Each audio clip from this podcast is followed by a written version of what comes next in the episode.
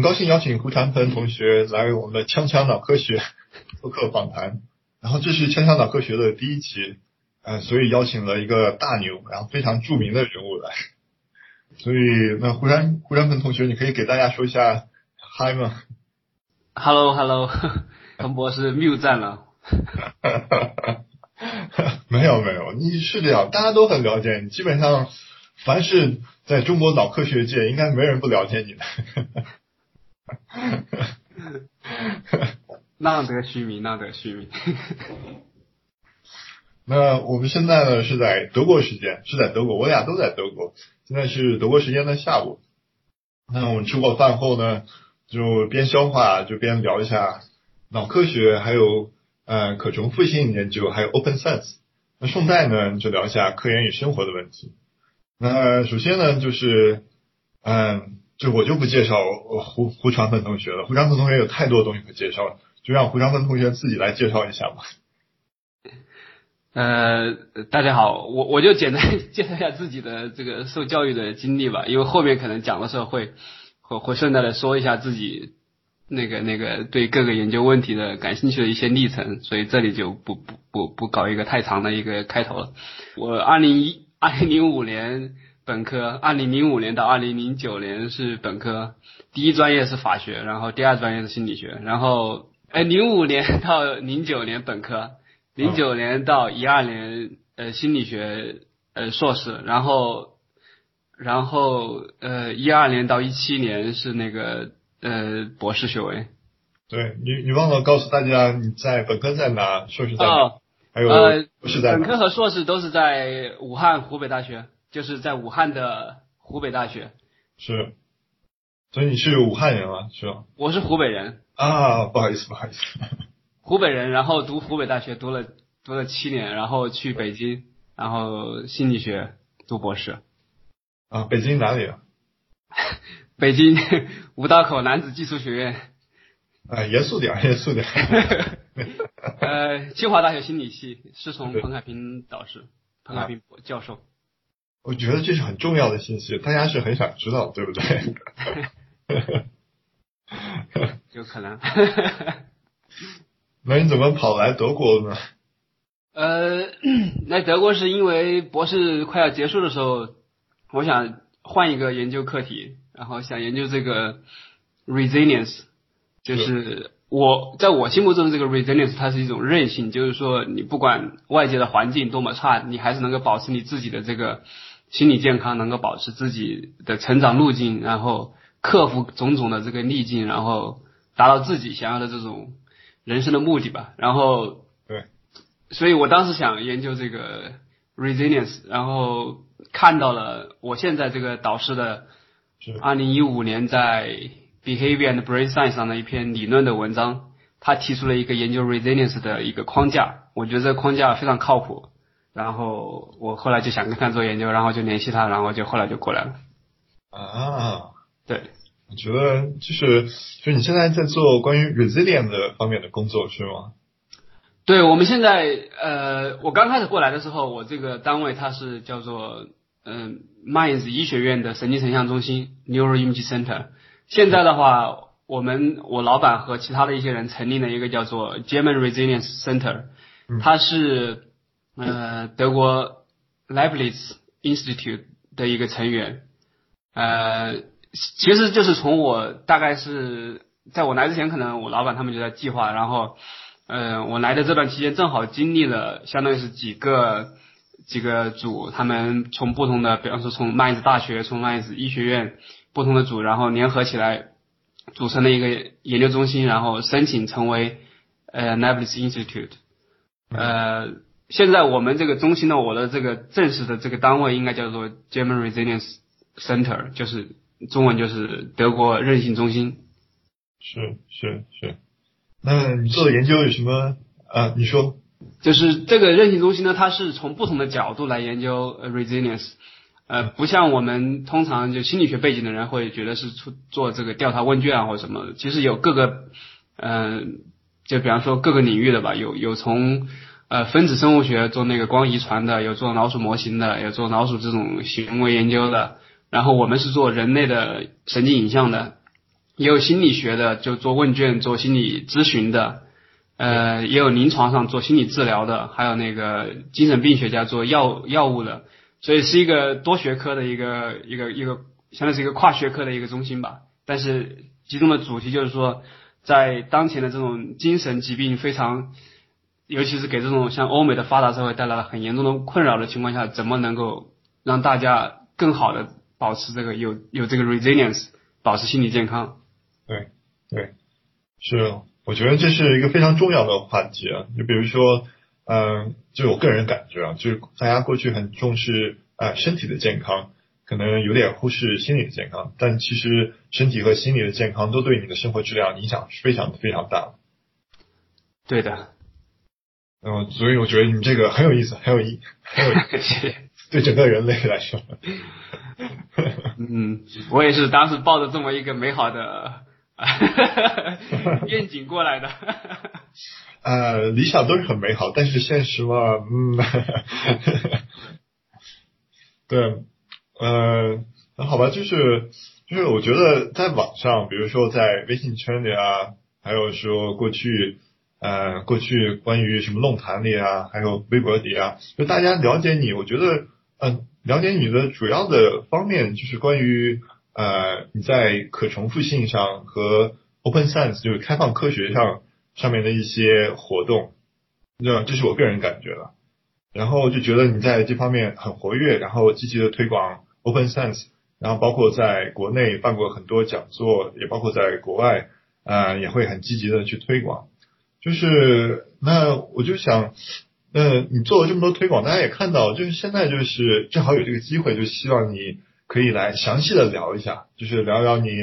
呃，你怎么看待重复性啊？什么是重复性？呃，危机啊？什么是 open science 啊？还有说你自己有哪些活动啊？然后你觉得这样可以吗？可以，呃，这个其实我在别的地方也聊过了，比方说我之前在国内就是跟一些呃同学讲那个可重复性的时候，我可能都讲过为什么我会对这个问题感兴趣。对。呃，实际上我我是作为一个从纯文科背景的人转过来的时候，我是对科学是抱有抱有一些理想的看法的，就是觉得科学它就应该是严谨的、客观的，然后应该是就是我我们所说的就是科学它应该就是靠谱的，对吧？嗯。但是真正的我一开始接触研究的时候，就发现这个发表的论文好像跟我想象中的科学是有有差距的。怎么说呢？就是我二零一二年，呃，二零零九年到二零一二年不是在湖北大学读硕士嘛？那当时我属于是叫做心理学的前重复危机时代。那个时候呢，呃，我们我我是一直比较喜欢，就是说看一些乱七八糟的东西的，就比方说看 Science 那些上面的一些跟心理学有关的文章。那么正好一零年呢，有一篇非常非常有趣的文章，呃，是呃 John Budge 现在在应该还是在耶鲁大学吧。就 John Budge 他们实验室做的，他发现什么呢？就是就具身认知的那个东西，他就发现人们的物理的这个感知会影响他们这个心理上的一个状态。比方说，他们说，当你拿着一个重的东西的时候，你会觉得你对你这个时候评估一件事件的重要性呢，你会觉得呃更相比你拿着一个一个轻的东西的话，你会把它评的评估的更加重要，就是重量的一个你呃一个隐喻。然后还有一个 flexibility 的应用，就是我可以重复一下吗？就是让，就是让大大部分人，就是我，就是因为我不是研究这个领域，就是就是让让我这种小白解释这么可以这么解释吗？就是比如说，就是当你拿着一个很重的东西的时候，然后你在思考别的问题的时候，你就会很严肃的看待，可以这样理解吗？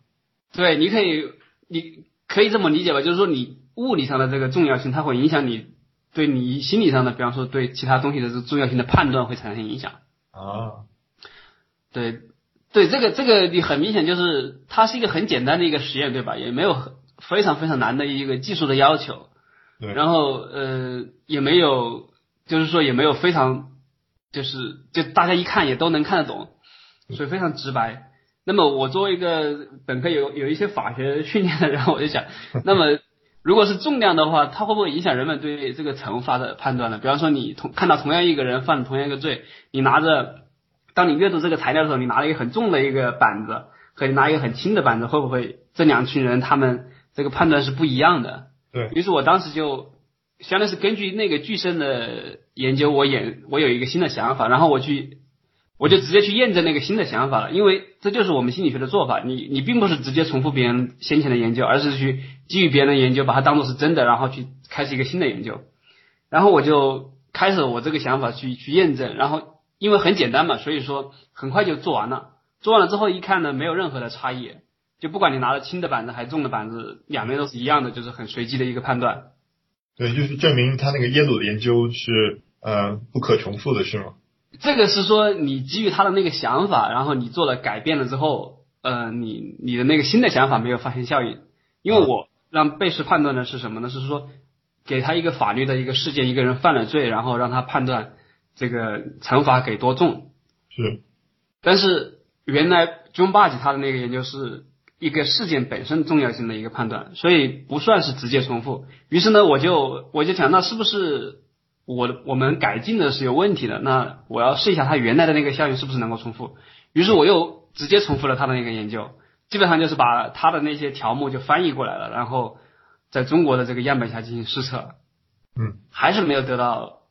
还是没有发现他的那个结果，我就非常奇怪了。然后我就给作者。一第一作者和通讯作者我都写了邮件，然后都没人回复我。有人这个这个太奇怪了。对，那两两封研究两封邮件就是石沉大海，我就感觉有点不太对劲，于是乎我就再也不做这个东西了。但是呢，这个事件在我的心在我心里应该是埋下了一个阴影。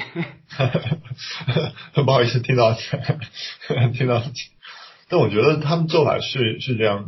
就按照学术规范来说，如果有人来问你的文章问题，然后你通你是留下邮箱的，就是你应该适当的回复。我觉得他们做的很不合适。是的，嗯，所以到到后面呢，就是基本上到整个研究到研整个研究生结束的时候，比方说我我做自己硕士毕业论文的时候，我也没有选择这个主题，因为我觉得可能不太可靠。嗯，但是二零一一年的时候呢，有一些比较有有有趣的事件。呃，我记得二零一一年四月份呢，也 Science 上同样的也是那个杂志，就是报了一个非常呃非常新颖的一个一个研究，就是说人们在脏乱差的环境下呢，他那个刻板印象会变得更加严重。嗯。呃，基本上就是给人一些脏乱差的环境，然后测量那个呃。也比方说普通人他会不会白人吧，他跟那个黑人的呃坐的那个距离会有相差多远？这个也看起来就是一个想法非常新奇，然后也非常直觉，就是思路非常简单的一个实验。嗯。结果呢也是非常漂亮。对。但是到年末的时候呢，这个事件被捅出来，就是说这个结果完全是是是伪造的，因为这个就是。Dedrick Staple 的那个事件了嘛，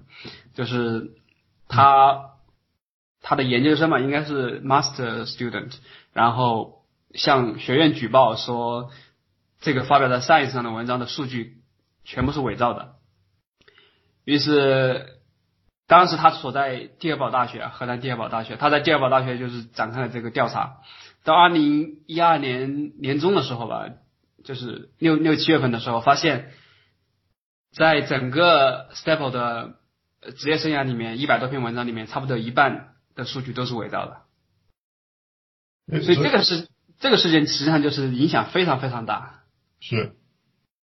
那所以就是从这两个例子上来说，这两个例子，比如说都是非常非常啊，可以算是著名的研究机构、著名的学者。然后这个文章呢，他们的研究实验呢发发表在影响力非常大的期刊上。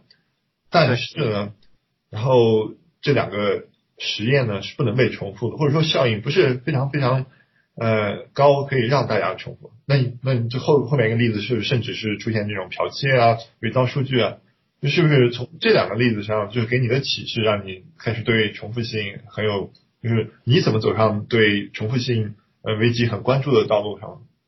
因为这这两个例子让我感觉就是说心理学的研究方法它是有问题的。嗯嗯。第一个就是。当别人造假了之后，你没法把它探测出来，或者说你很难把它探测出来。当然，这个在其他领域也也是存在，但是在心理学里面，这个因为后面有人去研究了这个 Staple 的那个数据，就他造假的数据实际上是很容易就你有一些基本的统计常识，可能你就能够发现这个数据不太对劲，但是没有人审查这个数据。嗯，后面那个 Staple 他自己也写了一本书，就是叫做叫做就是脱轨或者是什么了，在这英文里面翻译的。他就是说，在整个社会心理学的话，大家其实不太重视这些这些方法的细节的问题，统计的细节也不太在意。包括你用某个统计方法的时候，是不是符合这个统计方法的研究假设？呃，对，统计假设根本就没有人 care。就是说，大家都是很随意的在使用方法，然后关键的就是什么？你要一个很很吸引人的一个概念，你有一个很吸引人的理论，然后你就可以在社会心理学里面获得巨大的成功。但但是那我我不好意思插一句啊就是有有呃，那有没有另一种可能，就是说大家就觉得就有些这个基本的统计，然后方法是普通的学者都应该很诚实的去使用和掌握的，但是最后没有想到，呃，也不是说他们不在乎，就有没有这种可能，就是大家觉得大家都其他人都很好，都会很老实的办事，那其实不是这样的。呃，不是，不，并不是这样的，因为在 Staple 事件以后呢，又有人去，有人就发现了这个社会心理学里面这个统计数据用的不，就是不太好，可能是有问题，然后他们就又去，可能就发现了一些其他的文章，就发现其他文章中，比方说像后来出事儿的那个，呃，康奈尔那个做那个做食品研究的那个那个那个，是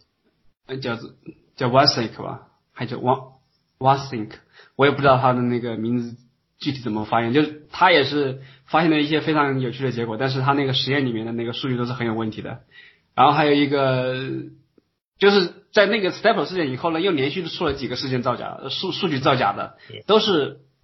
从他的那个数据，从他文章的那个数据里面就发现他的那个数据有异常。然后研究者就给他们那个大学发了邮件，说你你你的学校的这个人，他的这个文章某一篇文章里面的数据看起来就不太符合常识。然后大学一调查，发现真的是有问题。那那所以说就是这样一系列的，就是你发现了好多好多的例子，然后就是跟去想的不一样，就就是你过去其实有一个很美好的愿愿景，对心理学和科学，那现在突然遇到这些，就让你对呃心理学实验重复性产生了怀疑，是吗？对，就让我非常的怀疑，就是说，让我感觉就是大家大家到底是不是真的在做科学？因为这我觉得科学它应该可以说是，因为可重复性它真的不是一个很高的要求，它就是一个最基本的要求。嗯，如果说你你的研究你没法别就是没法被别人重复出来的话，那你这个研究到底有没有发表的价值？其实我就觉得很怀疑。但是后来就是说真相就是，当然这里面还有其他的一些重复的研究，发生引发了很多争议的，也是 John Barge 的那个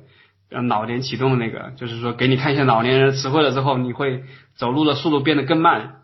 对，第一个就是就是说这个重复可能性很低，第二个就是研究者对待重复性的态度上面也是让我非常的觉得非常的不可思议。因为 John b a g 的那个研究出来之后，他们他的反应是去去攻击对，就是说对对他那个研究进行重复的各方进行攻击，攻击重复他的研究的那些研究者，说说他们没有研究经验，说他们没有这个资格去重复，说那个发表这个重复研究的 Plus One 是给钱就发表的文章，说报道这个整个研究的一个科学记者 e d d i Young 是嗯没有科学素养的一个一个一个媒体小记者，就是类似这样，就他自己是对于别人重复他的失失他的研究失败了以后，他的态度并不是一种客观公正的一种态度。当然，包括你整个后后面一系列的其他事件啊，就是说，整个心理学的人对待重复这个重复研究这个事件本身的态度也不太健康，我可以说不太像一个科学的态度。那我插一句就是，嗯，这心理学包括很多方面了，然后有很多分支，就是那就是你已经看到这个呃这个很严重的问题，你也给大家举了一个非常非常好的例子，但是就是你觉得啊问题在这儿，有什么解决办法吗？呃，解决办法的话，其实我觉得它是一个非常，你说简单，它是一个很简单的；但说复杂，它是一个很，它是一个很系统的一个问题。就跟跟你后面呃一直在推广的 Open Science 有什么联系吗？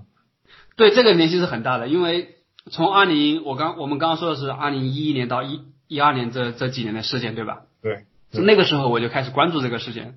那关注这个事情，就关注它整个发展。因为二零一一年到二零一二年刚开始有人说心理学里面有这个重复危机 （replication crisis），但是当时这个说法呢，还是有很多人去去质疑的，觉得我们心理学没有问题。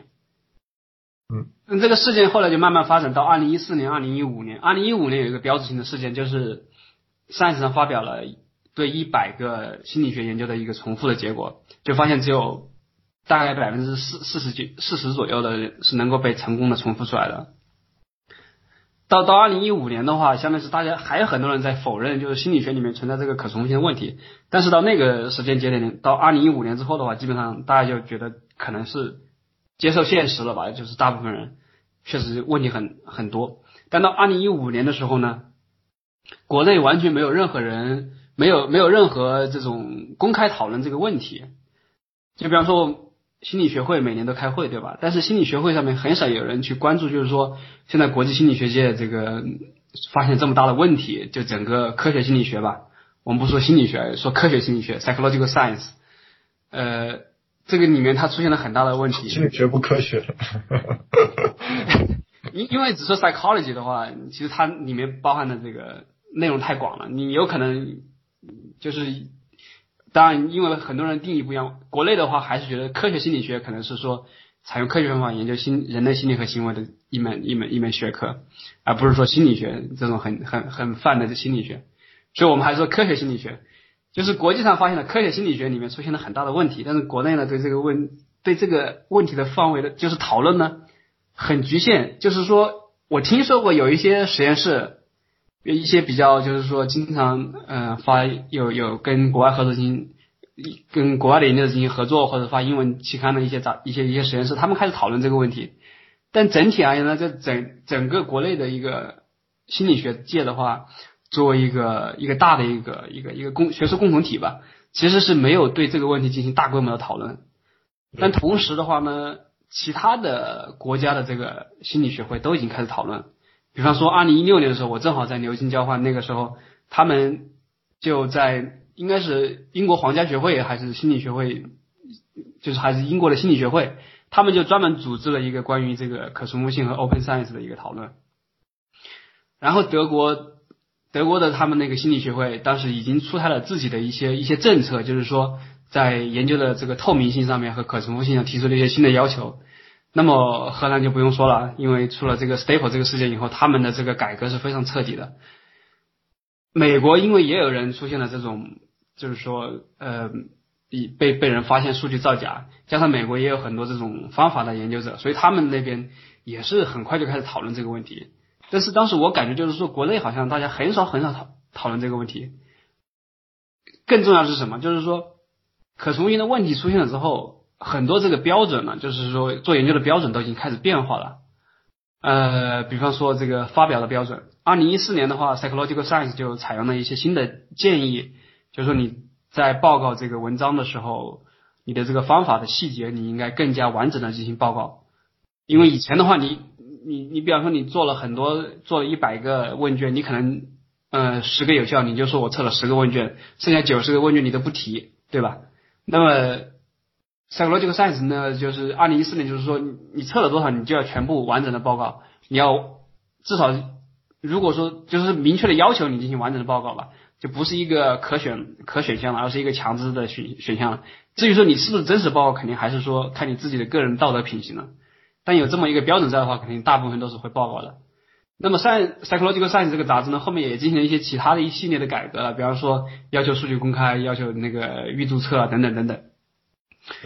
那么以 Psychological Science 为首的这些期刊，包括后来 Science、Nature，他们也跟进，就是说我们要要要保持开放、保持透明，很多杂志都开始跟进了。这就意味着什么？就是说整个学术界的或者国际学术界的这个标准开始变化了。但是那个时候大概是二零一六年左右，国内还是很少有人谈这个可重复性的问题。所以我我当时就是，我当时还在清华，我就和和和我们实验室人商量，就说我们要不就写一个文章介绍这个整个事件吧，感觉确实真的非常有必要了，因为它后面面临的是一系列这个标准的变化，如果我们国内的研究，特别是年轻的研究者，他不跟上的话，他后面跟国际的同行进行交流的时候就会有问题了。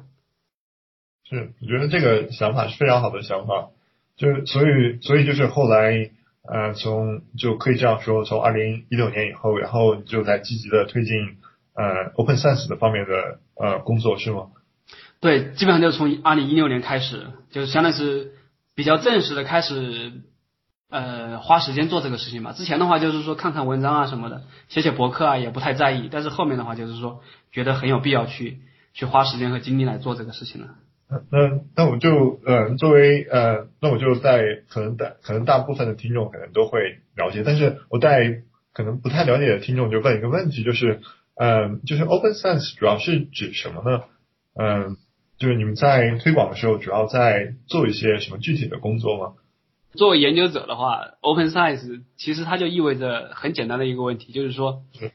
将你的整个研究的。过程保持透明，让其他的同行可以知道你做了什么。对，这个说起来很很很简单，但是由于我们整个心理学界这这么长期以来形成的这个很多的传统啊，导致这一点实际上是非常困难的。举几个例子啊，就比方说我们现在呃，如果说你得到了一个阴性的结果，比方说你研究某一个你想研究某一个效应，但是你最后做了实验之后，你发现嗯。你关注的这两组被试，他们的结果是没有差异的。那么这样一个结果，其实你很难会被杂志接受，因为大家觉得你得到这个阴性结果没有意义。因为，但这里面为什么没有意义，肯定也有很多的这种这种原因了。比如说，它会给你造成一个压力，就是你需要去发表发表这个阳性的结果。那么在这个压力之下的话，研究者就会有很多的一些行为的变化了。比方说，他原先他测了十个问卷的话。他可能对这十个问卷可能都是有兴趣，但是最后只发现了三个问卷之间有关系，那有七个问卷他没关系，那他要发表文章，他怎他能怎么办？他能完诚实的报告吗？他假如说他诚实的报告说，我我做了十个问卷，然后我只发现三个问卷之间有关系，那最后这个文章很有可能就被拒绝了呀。那这个时候，可能作为一个理性的人，对吧？作为一个想要对自己这个学术前途啊各方面。都有利的一个选择的话，那他可能就想，那我就报告三个呗，并且你去会议上一开会讨论，大家发现大家都这么做的呀。有的人测了测二十二十多个、三十多个问卷，然后发现，然后就进行那种撒网式的分析，对吧？然后就是在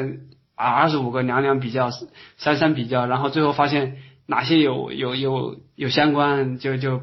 根据这些结果来编故事。嗯，那其实最后。你发现就是这这是一个常态。第二个呢，就是由于这种压力呢，你自己也有这个，你自己也想去去去发表文章，然后呢，这个常态又给了你一个借口去更好的做做这个去去做你这个这个这个行为。更重要的是呢，有可能就是大部分的心理学家他可能都没有意识到，就是说在这么做的时候，他实际上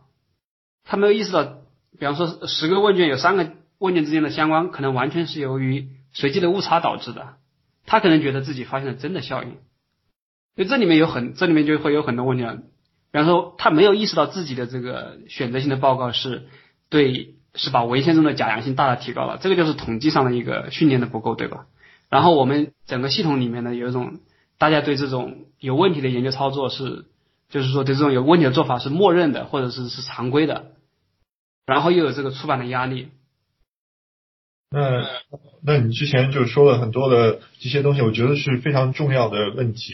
而且都是呃非常好的那个，就是引起大家注意的地方。就是那那如果比如说你在推广 Open Science，可能 Open Science 可能对帮助这些可重复性啊，就更严谨的做科学是有帮助。然后，那你觉得就是呃未来的研究者应该怎么样做，会还会避免就是你刚才提到那些问题呢？呃，我我我是比较喜欢引用那个我在一个统计课里面的看到的一句话，就是是大物理学家费曼说的，就是说我们做研究的时候，肯定第一点就是说记得就是不要欺骗自己，就是不要自欺欺人，因为我们自己是最容易被欺骗的。怎么做到不自欺欺人呢？就这个可能就需要比较艰苦的一个探索吧。我觉得应该是全方面的提升自己的。这个在做科研方面的一些素养，就比方说统计的这个基本的一些一些知识要加强，因为你不加强的话，你可能不知道自己做的做的某一些统计，可能它它真的就是会带来这个假阳性的提升，它就是会让你把噪音当做信号，把一些没有意义的一些结果当做是有意义的结果。然后另外的话就是说你保持自己的这个开放性嘛，就比方说你你可能或者说之前的很多研究者，我们形成的一个习惯就是说，在我们做基础研究的时候，我们把自己收集来的数据当做自己的一个个人财产。就觉得这个数据是我收集的，然后它就是我的了，那别的研究者就不能使用。那么这意味着什么？就是说你根据你自己的统计知识，你对这个这个数据进行了一一些分析，然后得到了一个结果。但是其他人没办法去对这个数数据进行再分析了。那么你的这个结果，你的这个分析是不是对的？没有人验证，其他人没法去验证。这这，那么你把这个数据当做自己的财产，这个本身是不是对的呢？我觉得。也是很值得值得考虑的，因为大部分的基础研究都是用纳税人的钱来资助的，国家来资助你的，或者说是像比方说像一些私人基金资助你，他资助你的目的是为了为了什么？是为了全人类的这个知识的一个进步，而不是为了你个人的这个财富的增加，对不对？所以这个观点上本身也是有错误的。所以所以就是说，就比如说，呃，可能在可能过去，可能大家部分人的看法是这样，就觉得数据收来了，那就我应该放在我自己里面，然后也不是主动分享给别人，所以你就觉得，就你数据收来了，其实公开和分享，然后对解决刚才提到可重重复性问题是非常有帮助的，是吗？对，我觉得这个是肯定是非常有帮助的，因为假如你比方说你你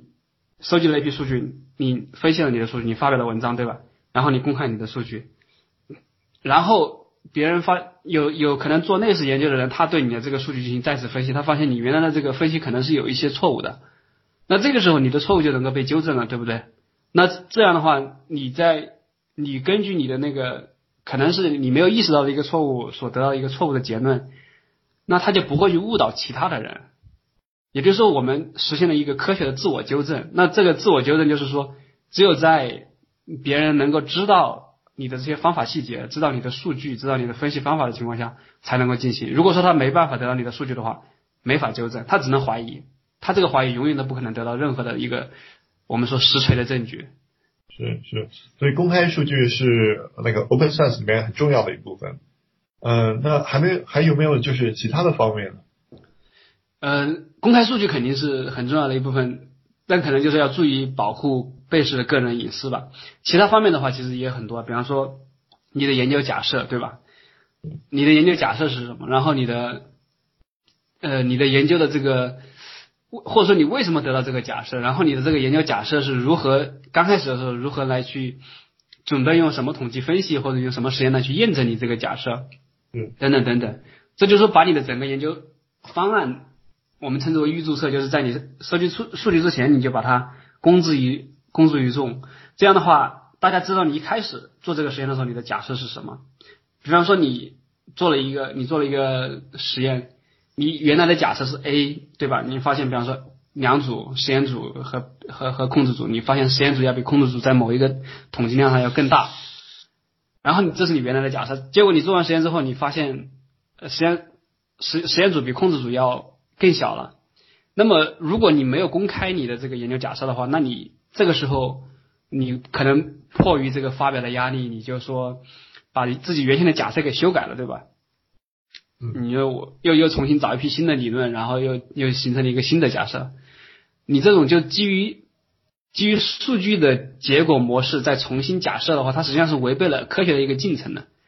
那那有没有可能是有这种，就是我我不太了解，就有没有这种这样的情况？就是一种呢，就是基于假设和验证假设的研究；那还有一种呢，就是属于说像属于说探索类的，就是不太就觉得是很好的现象，然后去探索一下，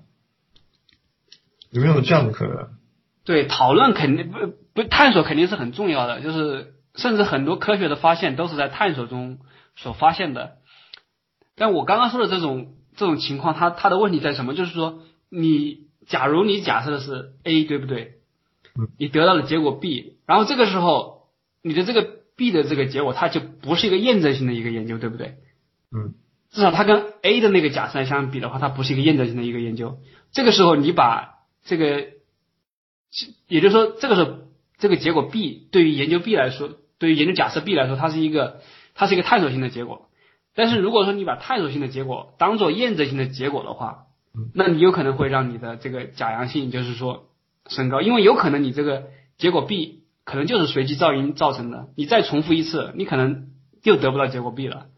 如果你已经把这个结果 B 当做一个验证性的研究来写的话，你会给人一种虚假的一种信心，就是说他实验之前就已经假设有这么一个假设，有这么一个很强的假设，他又得到这个结果，那给人一种信心就是说，OK，这个结果是很靠谱的。但实际上，它这个结果 B 只是一个探索，对吧？只是偶然发现的。那么对于这种偶然发现，你可以再重新再做一个实验，重复一下你这个偶然发现的结果，对吧？如果这个时候这个结果是真的是非常稳定的。那你确实是有了新的发现，对吧？对。如如果你再重复一次发现，你这个结果 B 也没法重复，那不就是，就是说你实际上就是什么都没有发现，对吧？可能就是说发现有一些之前的理论假设可能都是错的。嗯，那那我就是我，我觉得我觉得你说的很有道理。那现在就是，那我就稍微总结一下，可能还有很多，但是鉴于时间关系，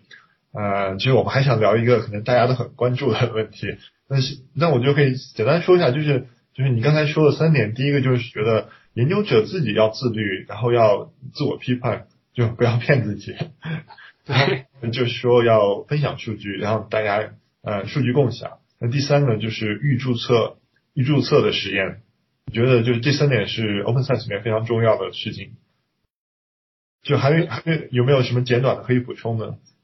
现在我感觉就是有一个，应该是二零一五年一批。杂志的主编和那个和支持 Open Science 这帮人，他们讨论的一个叫做叫做 Transparent and Open Science Promotion Guideline，就 TOP Guideline。这个 Guideline 里面应该是对，就是说一个发表的文章里面哪些方面应该就是应该公开，它是有一个比较系统的说明的。嗯嗯。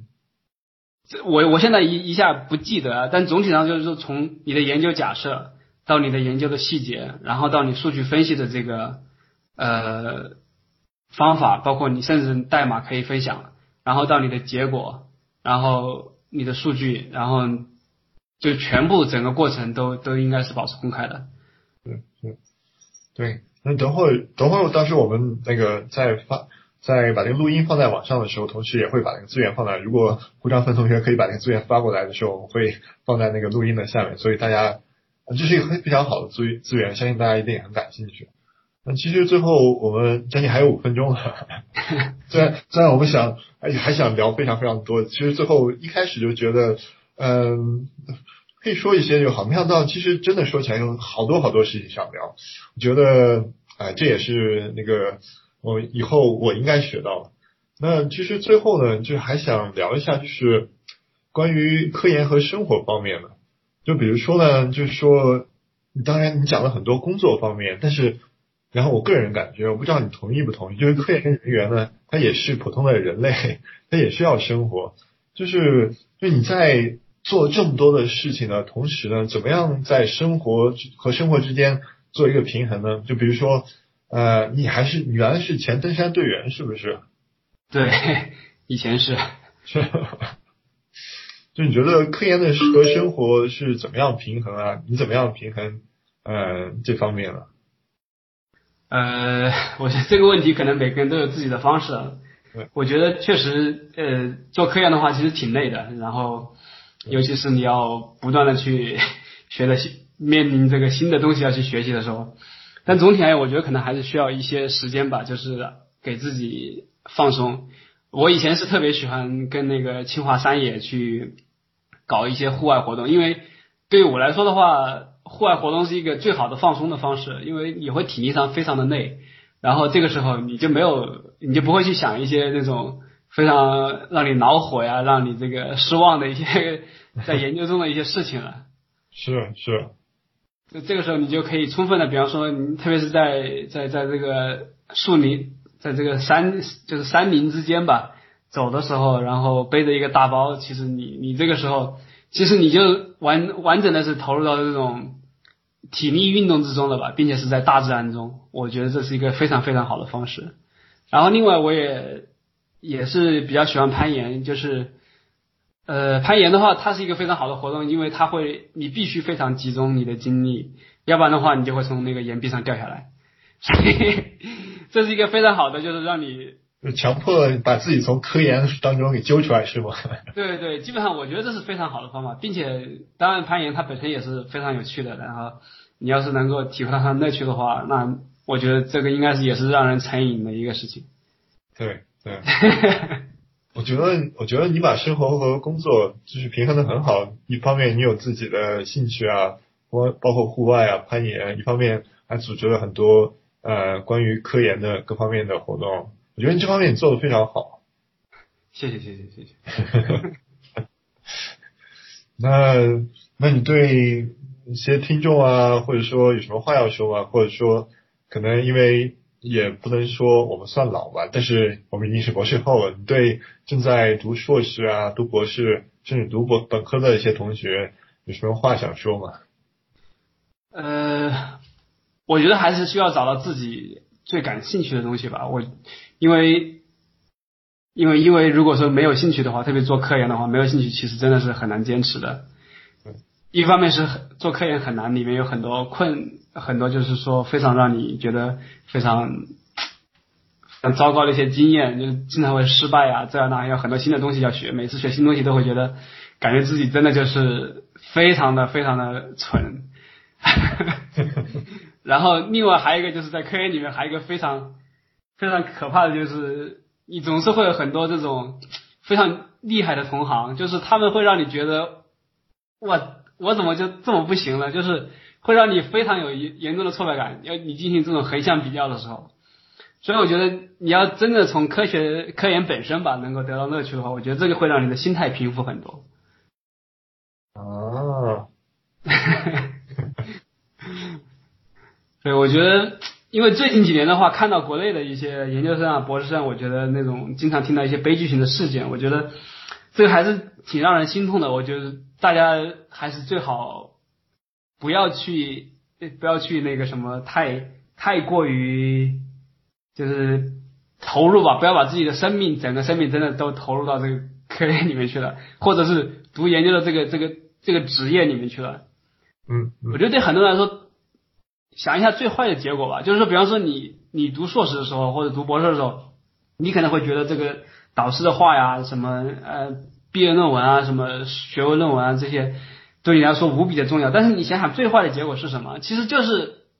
就是拿不到毕业证呗，就是退学呗，对吧？这个结果你作为一个人能不能接受？当然是可以接受的呀。任何人都可以没有学位，在这个社会上活得很好。所以我觉得把这个底线想清楚吧，然后再再决定自己去要怎么做。我觉得这个比较重要，就是千万不要陷入到一种。呃，那种无比的悲观和呃自怨自艾当中，最后觉得自己一无是处。我觉得千万不不能有这样的想法，很危险，也不值得。是是，那那非常感谢胡江腾同学来我们这儿做客，就是这是我们的第一期，胡江腾同学一下讲了很多。我觉得还没有讲完，应该再做连续几期都是胡山分一、胡山分二、胡山分三，把该说都说完了。以后有机会再打。就是首先我要，首先就是我要感谢你为呃，就是重可重复性危机啊或开放科学做一些贡献，因为就就就我个人所知，就好多事情都是你呃通过自己的资源来主动去做，我觉得就首先要感谢你。然后第二个就是，也也谢谢你，然后讲了这么多，然后给大家提了好多很好的建议。谢谢谢谢谢谢腾博邀请我，非常荣幸作为第一期的 被采访的人。特邀嘉宾，我现在还没有找到一个很好的称呼来称呼那个被被采访，应该叫特约嘉宾了，还叫 MVP 呢，还叫。嗯，那好吧，就是这也是周六，就不多占用你时间了。嗯，祝你以后一切顺利。然后，呃，如果大家要对胡长鹏同学提到那些事情呢，呃，感兴趣呢，就是大家可以，我到时候会把一些胡长鹏同学的联系方式留下来，所以大家可以主动联系他。那这期节目就到这儿了。好，谢谢。